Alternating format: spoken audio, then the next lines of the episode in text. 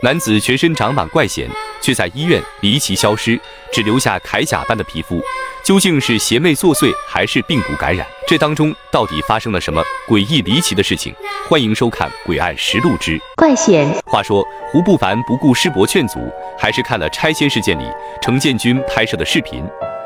这时胡不凡才知道，这世界上实在是有着太多不可思议的离奇事情。而师伯的一番话，更是让胡不凡惊出了一身冷汗。因为警方当时在案发现场直接收缴了程建军拍摄的视频，所以根本不可能有剪辑的时间，这也就肯定了这视频里的内容都是真实发生的。在师伯的激励下，胡不凡又看起了另一份档案，而这件案子则更为离奇。那是发生在天津市武清区大梁镇的一起诡异案件。那天，大梁镇发生了一起斗殴案，斗殴中因一方伤势过重。行凶者被随后赶来的民警当场带走了。行凶者名叫张军，是当地比较有名的混混，有着多次故意伤人的前科，平常连稳定的工作都没有，就靠着收取市场保护费生活。受伤者名叫李鹤祥，可这人也并不简单，据说是当地近期新崛起势力的一个小头目。两人因同时看上了个市场的地盘，这才发生了开头的一幕。李鹤祥伤得太重，救护车到来前就已经昏迷。到了医院，医生马上进行了急救。可没想到的是，虽然医院极力抢救李鹤祥，但最终还是抢救无效死亡。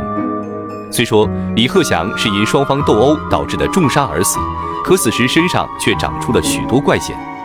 警方此时无法确定李鹤祥的死是不是与张军有关，这就无法定案。为此，法医对长出来的怪癣进行了病理分析。最终发现，李鹤祥身上的怪癣是一种动物性单个体细胞病毒，具有极强的致死性。可经过多方对比，依旧无法确定病毒来源究竟属于哪种动物。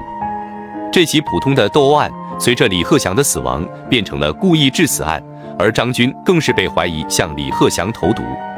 哪知张军在警察口中得知这个消息，突然整个人也昏迷了。是听到自己变成杀人犯，还是自身本身有病才导致的昏迷？这个我们不得而知。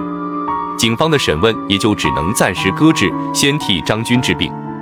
张军随后被安排住进了医院的拘留病房，其手腕也被铐在病房的铁床上接受着治疗。可过了几天，张军的病情反而越加严重了，身上也出现了与李鹤祥相同的怪癣。这让警方的调查陷入了僵局，案件只能暂且搁置。但不管是医院还是警方，并没意识到这怪险的严重性。直到张军入院后的一个星期，负责照顾张军的护士在工作中突然昏迷，抢救无效死亡。而此前他并没有生病的迹象，在随后的尸检中发现，他同样感染了与李鹤祥、张军相同的动物性单体细胞病毒，并且在护士的手臂上发现了奇怪的牙印，似乎是人类的。而张军依旧在病床上昏迷，那身上的怪癣越来越多，最后甚至蔓延全身。那怪癣使他的皮肤犹如厚重的铠甲一般，并且形成了许多突出的硬球。这奇怪的病让主治医生和护士一筹莫展，看张军就像看见来自地狱的怪物。那张军被怪癣形成的铠甲紧紧包裹着，有时还能听到甲壳下那微弱的呻吟声，可到后来连呻吟声也渐渐没有了。院方随后也下发了多份病危通知书到警局，催促着警方尽快拿出处理方案。警方也是头疼不已，多次要求张军的家属替他办理保外就医，可家属始终没有露面，只得再次来到医院面对怪物般的张军。可这次无论警察几次询问张军，张军始终没有发出任何声音，这让在场的民警感觉非常奇怪。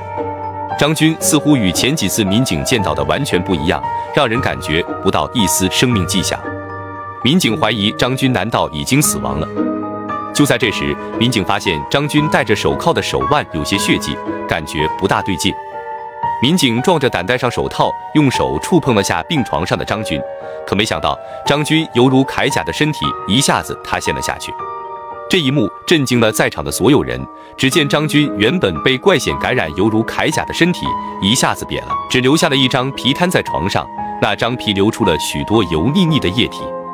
此时，民警突然发现，那油腻腻的液体顺着病床向病房外延伸。